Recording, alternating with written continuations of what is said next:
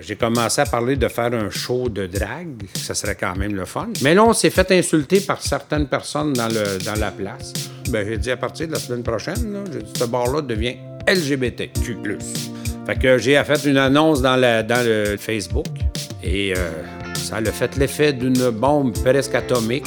Ça a là...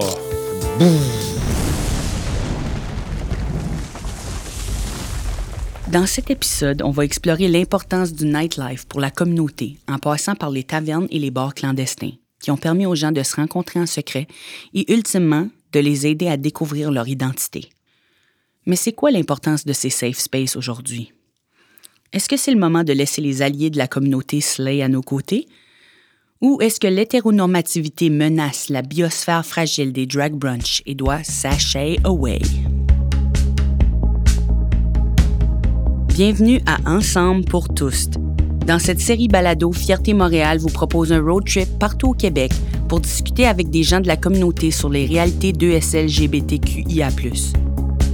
Je m'appelle Coco Bilivo, humoriste et historienne amatrice, et je serai votre chauffeur désigné. Mais là, attachez-vous là, parce que j'ai juste mon permis d'apprenti.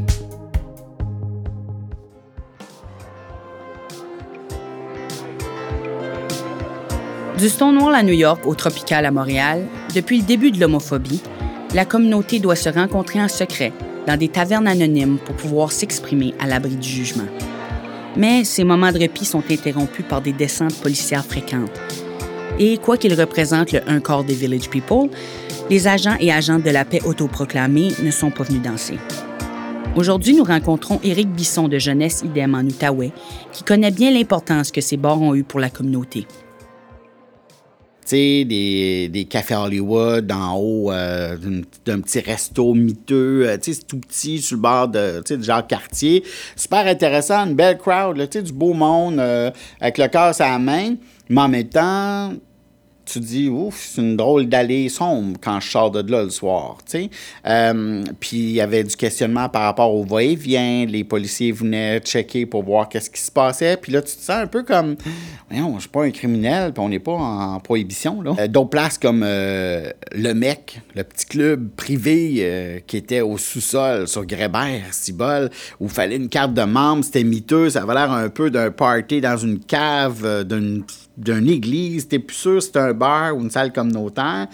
Mais les gens s'organisent comme ils veulent pour offrir une place pour s'organiser, puis pour être soi-même, tu sais, des petits shows de drague, des petites choses comme ça.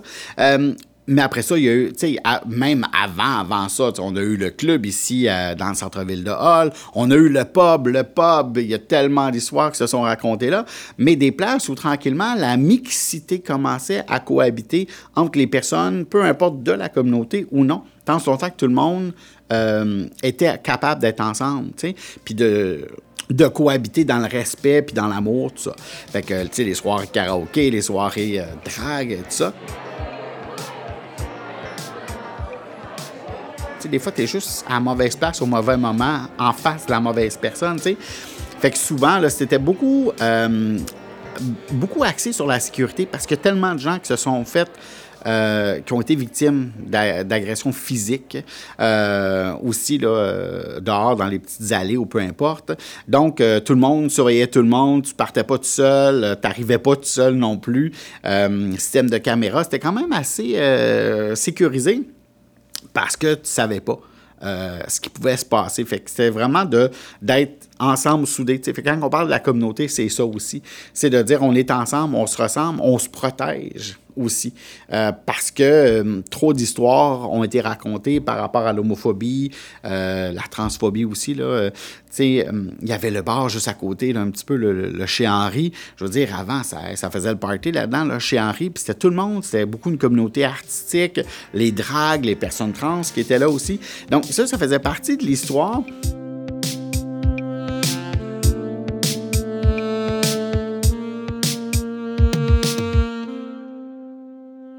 Au Coral Reef, par exemple, à Ottawa, où c'était genre un petit bar quasiment clandestin dans une espèce de salle sous le stationnement du centre rideau. Grosse porte métallique. Tu, te promènes, tu n'as aucune idée où tu t'en vas. Tout à coup, tu vois une porte, tu penses que tu vas rentrer dans le centre d'achat. Non, non, non. Tu rentres, puis c'est une petite porte avec une petite portière. Mais je veux dire, si tu rentrais, tu le savais Mais si tu rentrais pas, tu savais pas ce qui se passait là. Euh, le Frankie's à Ottawa, il y a eu plein d'espaces comme ça. Puis même le, où euh, tu avais des étages très réservés, soit juste pour les femmes, fait que les hommes n'avaient pas le droit de rentrer. L'autre, c'est juste les hommes. Puis après ça, tu avais le côté mixte. Fait que il y avait toutes ces choses-là, le fabuleux Icon. Il y en a plein de bars où tranquillement, ça a fait partie de nos histoires euh, d'une mixité où, tranquillement, les générations ont commencé à se mélanger hommes-femmes euh, parce qu'ils se sentaient plus en, sécurité, puis il y, a de plus en plus d'ouverture, la communauté trans qui est de plus en plus présente aussi, euh, et nos dragues qui ont joué un, rôle énorme dans la communauté parce que, en faisant du spectacle, en devenant un peu des personnages, avaient le droit, en quelque sorte, d'ouvrir puis de, de dénoncer des choses et de devenir un peu des ambassadeurs, des ambassadrices pour la communauté parce qu'ils ont le micro. Fait qu'ils peuvent lancer des messages euh, gros et forts. Puis là, il y a eu les militants et tout ça qui se sont rajoutés à ça. Fait que, tu sais, le mouvement de la communauté a grandi. Puis tranquillement, pas vite, on réalise que, dans, dépendamment des places, ben qu'il y a des gens qui ont besoin des bars ou des espaces comme ça, puis d'autres, non. Tranquillement, on commence à avoir de plus en plus de places qu'on dit pour la communauté et les alliés. Donc, tranquillement, on voit des trucs comme ça qui commencent à, avoir le jour un peu ici et là. Mais en même temps, c'est de revenir à la base, sentiment d'appartenance. Tu sais, oh ouais, mais pourquoi vous autres, vous voulez vos bars? Ben, pour te sentir en sécurité, pour te sentir que tu es à ta place, pour amener ta date, pour trouver une date. Euh, pour rencontrer des gens, pour socialiser, mais en même temps, on réalise que finalement, c'est pas nécessairement juste des places d'alcool et tout ça. Fait que tranquillement, il y a des trucs, des associations, des activités physiques, des loisirs, des trucs qui ont commencé à, grandir. Mais ici, on n'est pas à Montréal. Fait que l'opportunité est plus petite. Euh, la population, le, pourcentage est plus petit, mais en même temps, la communauté est présente. Mais ils ont besoin de se rassembler, ils ont besoin de faire quelque chose, ils ont besoin de, de vivre au grand jour. Pour certaines personnes, les bars ouverts aux communautés de la diversité sexuelle et de genre restent des lieux essentiels de rencontre, même si ça n'enlève pas le besoin de vivre au grand jour. Le village à Montréal règle en partie cette problématique. Mais on y trouve en majorité des bars ciblés vers une clientèle masculine. Mais quelle est la place des femmes et des personnes non binaires dans cet écosystème fabulous? Tara Chanadi, directrice générale du Réseau des lesbiennes du Québec et chercheuse sur les enjeux LGBTQ, a beaucoup étudié la question. J'ai fait plusieurs recherches différentes durant mon doctorat et mon post-doctorat. Donc, je me suis beaucoup intéressée aux, euh, aux enjeux identitaires dans les communautés euh, des femmes de la diversité sexuelle. Donc, tout autant autour de la redéfinition euh, du genre, les tensions identitaires entre les appellations queer, lesbiennes. donc, il y, a beaucoup de, de, il y a beaucoup de choses qui évoluent, il y a beaucoup de différences dans les, le poids politique qu'on va accorder aux mots, qu'on va accorder aux termes. des fois, il y a des tensions intergénérationnelles aussi. Donc, il y a beaucoup de de discours, de dialogues qui sont en train de, se dérouler euh, dans les communautés lesbiennes, bisexuelles et queer. Et euh, moi, ça m'intéressait beaucoup. Je me suis intéressée aussi euh, aux espaces, aux espaces lesbiens, queer et bisexuels depuis les années 80. Donc, il y a eu beaucoup de changements intéressants. Puis c'est intéressant parce qu'en termes de, LGBT, on pense tout le temps juste au village gay. mais tu sais, on le sait, le village gay est principalement fréquenté par des hommes. Donc, il n'y a pas beaucoup d'espace pour les femmes de la diversité sexuelle et les personnes euh, non conformes au genre. Donc, euh, c'est intéressant parce que dans les années 80, 90, il y avait des espaces à différents endroits qui n'étaient pas centralisés dans le village. Et euh, aujourd'hui, on n'a pas d'espace qui est dédié aux communautés, à la communauté des femmes de la diversité sexuelle. Donc, je m'intéresse beaucoup aux différences dans la façon dont les femmes lesbiennes puis les personnes non conformes au genre vont organiser leurs espaces de socialisation.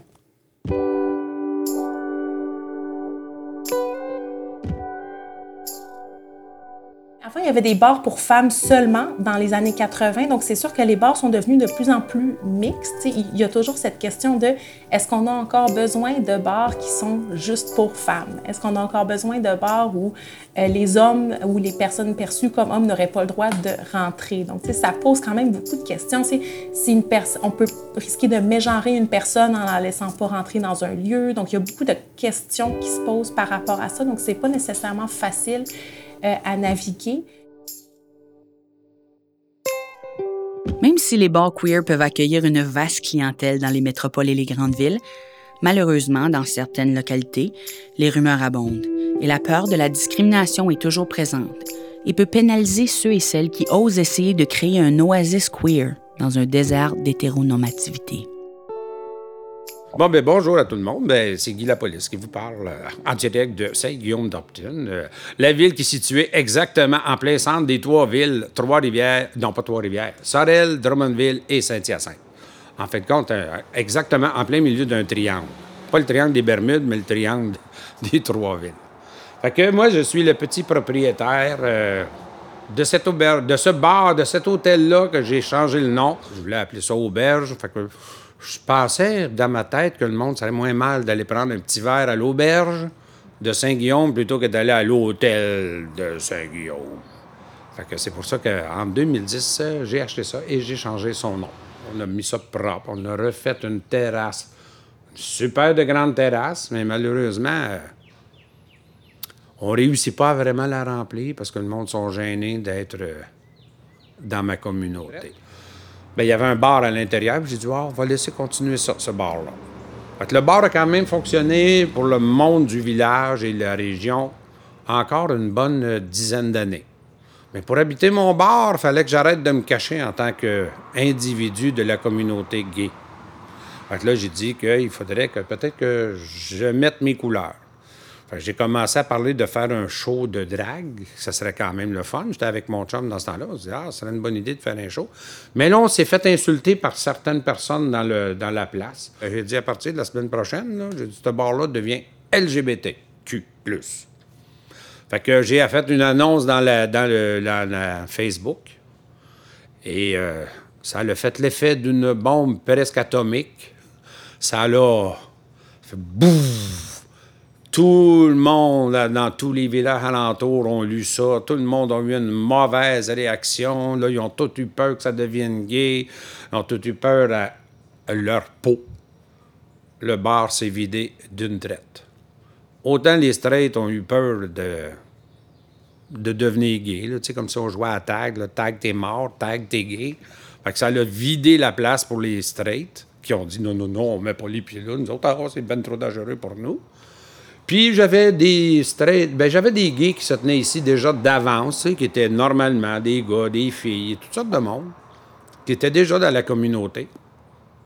Mais en l'affichant comme ça, ils ont eu peur. Là, ils ont dit Oh, si je viens, tout le monde va. Si je continue à aller là, puis c'est juste LGBT, tout le monde va savoir que je suis quelque chose comme ça. Alors, ils sont tous partis se cacher, eux autres aussi je me suis ramassé avec mon chum tout seul dans le bar, avec une à deux clientes résistantes qui ont dit Moi, tu me mettras jamais dehors d'ici. Moi, je suis straight, puis je vais venir quand même, c'est mon bar de mon village et je vais venir pareil. j'ai quand même eu quelques petits straights qui sont venus. Puis ça a commencé, malgré que toutes, euh, toutes les retombées atomiques de mon annonce avaient fait du dégât dans la communauté. Ça a quand même atteint d'autres de la communauté dans les régions plus éloignées. Il y en a qui ont dit Ah, enfin, une place où que je pourrais aller, sans que tout le monde de mon coin le sache. Fait qu'est-ce que j'ai fait, c'est que je me suis ramassé avec du monde des régions éloignées, encore plus. Donc, pas des amis, pas des connaissances, c'était tout du monde qui venait, tu sais, par hasard, qui disait Ah, ben là, je sais qu'il y a une communauté, puis je peux aller là. C'était tout le temps dur de, garder le monde parce que même j'avais du monde qui venait, euh, ils cachaient leur auto dans le village au loin, puis ils venaient à pied à travers les champs, tellement ils avaient peur de se faire reconnaître. C'était grave. on a plein de même. On a du monde qui sont venus de Sherbrooke, on a du monde qui venait de Boucherville tout ça. Même s'ils étaient Boucherville, puis c'était loin, là cacher les autos dans les rues du village, puis venir à travers le champ, les voir passer, là, puis rentrer à cachette dans le bar, puis se cacher, baisser la tête pour être sûr que personne ne pouvait les reconnaître. Hey, t'es à 50 km quand même d'ici, là. Puis le défaut que ça lui fait, c'est que quand je commence à inviter le monde à venir, mettons pour une soirée, là, puis j'amène tes amis, bien la plupart n'ont pas d'amis. Ils ne connaissent personne. Ils sont gays, ils sont lesbiennes, ils sont trans, Mais chacun est isolé chez eux. Il fait que rencontrer une personne à la fois. Et la plupart du temps, on ne connaît pas son nom de famille. Le prénom, c'est pas nécessairement le bon prénom. Ils se sont vus une fois, ils se reverront jamais deux fois. Puis ça, c'est chez les plus jeunes que ça fonctionne comme ça. Les plus vieux, eux autres, aiment ça venir ici prendre un verre, tu sais, s'asseoir. Ils n'ont plus peur, leur vie est faite, leur vie est finie. La plupart. Mais pour les plus jeunes, là,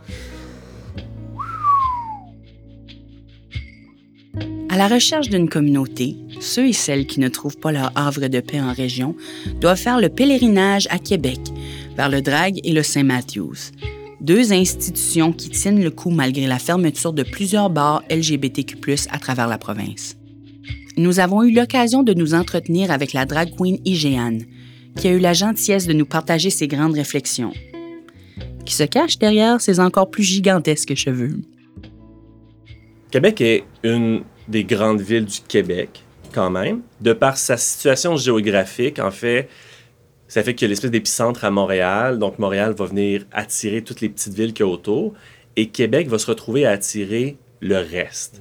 Fait que, disons, les gens qui sont de régions plus au nord, donc le Saguenay, la Côte-Nord, justement, vont pas nécessairement vouloir se rendre jusqu'à Montréal pour avoir un nightlife gay. Donc, Québec est la ville avec un nightlife gay la plus proche.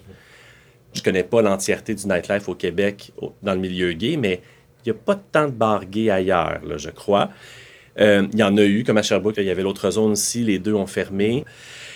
Donc, les gens qui sont à l'extérieur, qui veulent vivre un peu cette vie gay-là, vont se ramasser à Québec ou à Montréal, selon ce qui est plus proche pour eux. Fait que, des fois, Québec, entre faire trois heures ou six heures de route, ça peut couper la poire en deux un peu. Euh, puis, Québec est justement une ville qui est un point de rassemblement, non seulement pour les gens qui habitent encore à l'extérieur, mais pour les gens qui sont venus aux études, des choses comme ça. Fait qu'il y a énormément de gens qui ont quitté leur région d'origine, qui ne veulent pas nécessairement aller dans la grande ville qu'est Montréal, mm-hmm. qui vont venir à Québec, dont plusieurs personnes queer. Parce que des fois en région, c'est un petit peu moins euh, acceptant, euh, c'est plus difficile de, de s'affirmer. Donc, en étant dans une plus grande ville comme Québec où on sait qu'il y a un nightlife, il y a un bar gay, ça peut être plus facile de venir vivre sa vie pleinement.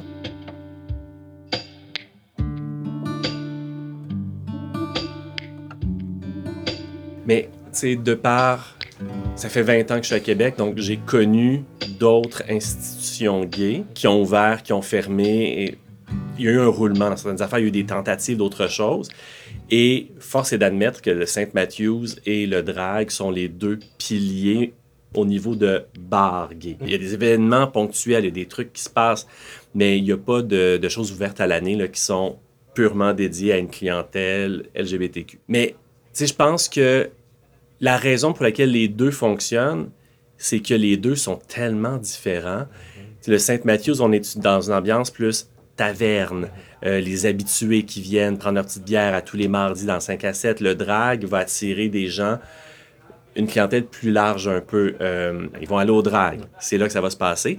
Fait que c'est des clientèles différentes, c'est des ambiances différentes. Je pense que c'est ça qui fait que les deux peuvent cohabiter à un coin de rue différent, ce qui fait notre micro-village, si on veut.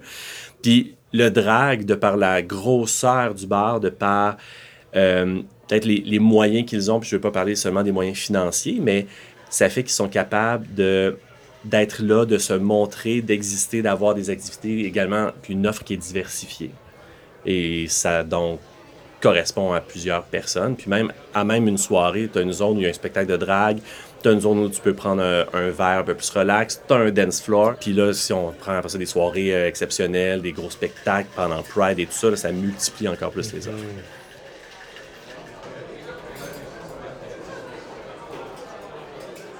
Il y a de plus en plus une clientèle hétérosexuelle au drag à un point tel où, à certains moments, surtout dans les shows de drague, du moins, à l'extérieur de ça, moi, j'ai presque 40 ans, fait que je vais pas, fait que je, vais pas sur les dance floors et tout ça, je fais plus ça. Mais euh, dans les shows de drague, du moins, énormément d'hétérosexuels. De moins en moins de gays, pratiquement. L'autre jour, je suis allé à un drag brunch. La salle était pleine. Il y avait deux hommes qui étaient gays le reste, disons sur 50 personnes, deux hommes gays, 48 femmes hétéros. C'était ça la salle, des bachelorette parties, des, mhm. des, des, anniversaires, des choses comme ça. Donc, oui, les hétéros savent que c'est un endroit où ils peuvent avoir du fun. Et comme à côté, ben c'est un bar gay aussi. Mais les, il y a beaucoup de gens qui vont plus se badrer de ça puis qui vont y aller peu importe parce qu'ils ont envie de voir un show. Ça donne que c'est là puis que c'est un bar gay. Le drag, là, je parle de ça parce qu'on est à Québec, mais ce sont des bars qui ont une vocation pour la communauté. Donc, ce sont des safe spaces pour les gens de la communauté. Euh, c'est là qu'on va pour se, sen- se sentir bien entre nous. C'est une espèce de, de- de parapluie qui nous protège. On sait que si on est là puis qu'on crouse une personne euh, d'un autre genre, d'une autre identité sexuelle que la nôtre, c'est correct. On n'est pas dans une place où je suis un homme, je dois croiser une femme. Si je croise un homme, ah, je vais me faire regarder un peu coche. On n'a pas besoin de se soucier de ça. Fait que la clientèle hétéro qui vient, l'intervention que j'avais dû faire, j'avais dû les sensibiliser un peu en leur disant de un, vous êtes les bienvenus ici, sachez-le, on est un endroit inclusif, vous êtes full les bienvenus. Mais, puis là, je mettais des gants blancs, je disais, mais vous n'êtes pas chez vous. Vous êtes des invités ici. Vous êtes archi invités. Vous êtes vraiment les bienvenus. Mais sachez que quand on est invité chez quelqu'un, parfois, il faut respecter les règles de la maison. Et pour nous ici, c'est un safe space. Vous n'avez peut-être pas besoin, vous, d'un safe space. La ville est un safe space pour vous. Mais pour certaines personnes ici, pour le, petit goguet que je suis, pour la drag queen que je suis, pour la personne trans que tu es, ce safe space-là peut être vital.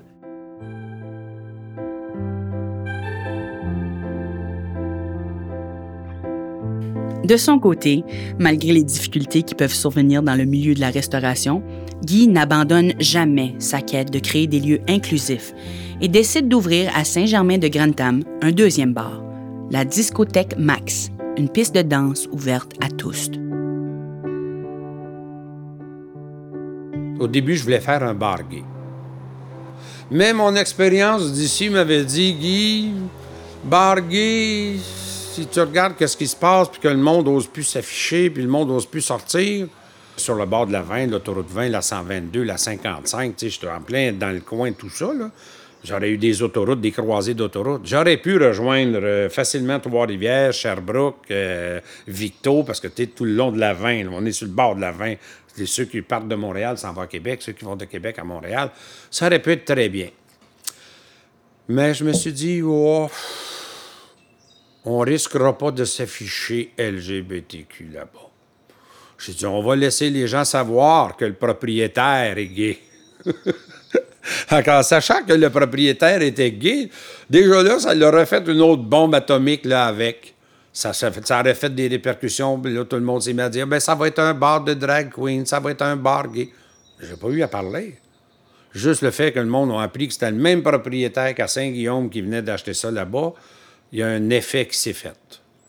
Fait qu'il dit d'abord, j'ai pas besoin que ça devienne un bar gay, là, garde. euh, les gays veulent plus se faire afficher, là. C'est mieux d'être d'être gay-friendly, là, dire que les gays... Parce que c'est ça que j'aimais pas. Dans tous les villages alentours, dans toutes les villes alentours, les bars sont rendus gay-friendly. Ça veut dire que c'est un bar straight dans lequel on t'accepte si t'es gay. Alors que moi, mon concept, c'est pas ça. C'est moi, je suis gay. On est gay, on t'accepte si t'es straight. Dans, la main, dans notre communauté, tu sais, de dire, gars, c'est chez nous, là. On est des humains. On s'est bâti quelque chose qui est le fun. C'est de la danse, de la musique, de la lumière. Viens nous voir, on t'accepte. On fait pas de chicane, nous autres. Là. Tu sais, c'est dire straight friendly. Ça serait tellement drôle de mettre ça sur Internet. J'ai même pas pensé à celle-là, mais là, elle vient. Euh, ben, j'y avais déjà pensé, mais je l'ai jamais écrit nulle part. Mais straight friendly, ça veut dire que amène tous tes amis de gars tes amis de filles qui savent pas quoi faire de leur soirée. Euh, mettons que je rêve que ça s'unisse un peu tout ensemble, que, ceux de que ceux d'ici arrêtent de parler de ceux de là. tu sais, là, que, que ça se mêle, que, que tu sois capable d'avoir ton chum à côté d'un couple straight qui est là, qui prennent un verre ensemble, puis qui décident, hey, on s'en va voir un show ensemble, on a du fun ensemble. L'espoir d'un avenir scintillant et queer est bien vivant, autant chez Guy que chez Tara. Elle voit que malgré la rareté des soirées pour les personnes lesbiennes, queer et bi, les choses sont en pleine évolution grâce au fin doigté des internautes. Ça, Ça, fonctionne beaucoup avec l'explosion des, réseaux sociaux aussi. Ça fonctionne beaucoup avec différents collectifs. Il y a les L Nights, il y a LSTW, euh, Queen and Queer, euh, Elle, lui, Sweet Like Honey. Donc, ça, c'est juste quelques exemples de tous les collectifs euh, pour les femmes et personnes non conformes au genre euh, de la diversité sexuelle qui s'organisent. Donc, c'est plus facile d'organiser. C'est des endroits qui bougent, c'est des, des, événements qui bougent. Donc, c'est plus dans des lieux fixes. Donc, il n'y a plus il a plus, dans le fond, de, de, de lieu de rassemblement, un bar vers lequel on peut se diriger. Donc, il y a plusieurs raisons par rapport à ça. Mais, la, la, précarité socio-économique qui fait en sorte que c'est plus dur euh, d'acheter un bar, euh, d'acheter un lieu, de l'entretenir. Il y a beaucoup d'enjeux par rapport à ça, mais il y a aussi une certaine facilité à s'organiser par le biais euh, des réseaux sociaux. Puis il y a une diversification de l'offre aussi d'événements dans les communautés lesbiennes, donc avec avec plusieurs organismes qui vont s'adapter à différentes clientèles. Je pense que ça change pas à chaque fois qu'on se parle entre, entre Gwyn, lesbienne, farsaf, lesbi-queer, peu importe. On se dit genre, pourquoi on n'a pas de lieu? si nous, on veut aller prendre une bière le mardi, le, vendredi, on va où? des fois, il y, a toujours au moins un ou deux événements. Bon, surtout en été, durant la semaine, on peut trouver un événement, mais ça se peut très bien qu'un vendredi soir, il n'y en a pas d'événement pour femmes. On ne sait pas où se retrouver. Puis si on se retrouve dans le village, c'est majoritairement fréquenté par euh, des hommes gays. Donc, c'est quand même difficile de ne pas avoir ce lieu de rassemblement fixe. Donc, il y, a ce rêve d'avoir un certain complexe qui ne serait pas nécessairement juste un bar, mais qui permettrait aussi un, euh, café, une salle de spectacle, qui permettrait à la communauté lesbienne d'être plus visible, que ce soit dans le village ou, ou ailleurs.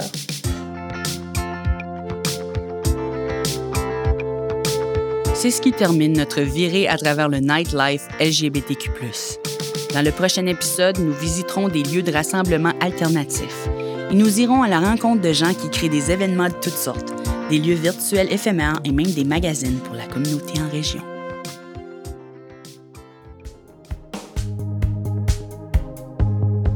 Fierté Montréal souhaite reconnaître le soutien financier du programme de promotion de l'égalité des sexes, de l'orientation sexuelle, de l'identité et de l'expression de genre du ministère des Femmes et de l'égalité des genres du Canada, qui a permis la réalisation de la série balado Ensemble pour tous.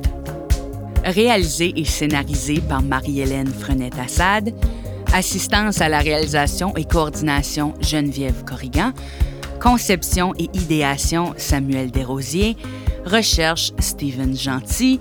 Musique originale Marie-Hélène Frenette-Assad et Geneviève Corrigan. Montage et mixage Roxane Potvin. Ensemble pour tous est une production de Fierté Montréal. Mon nom est Coco Béliveau. Merci pour votre écoute.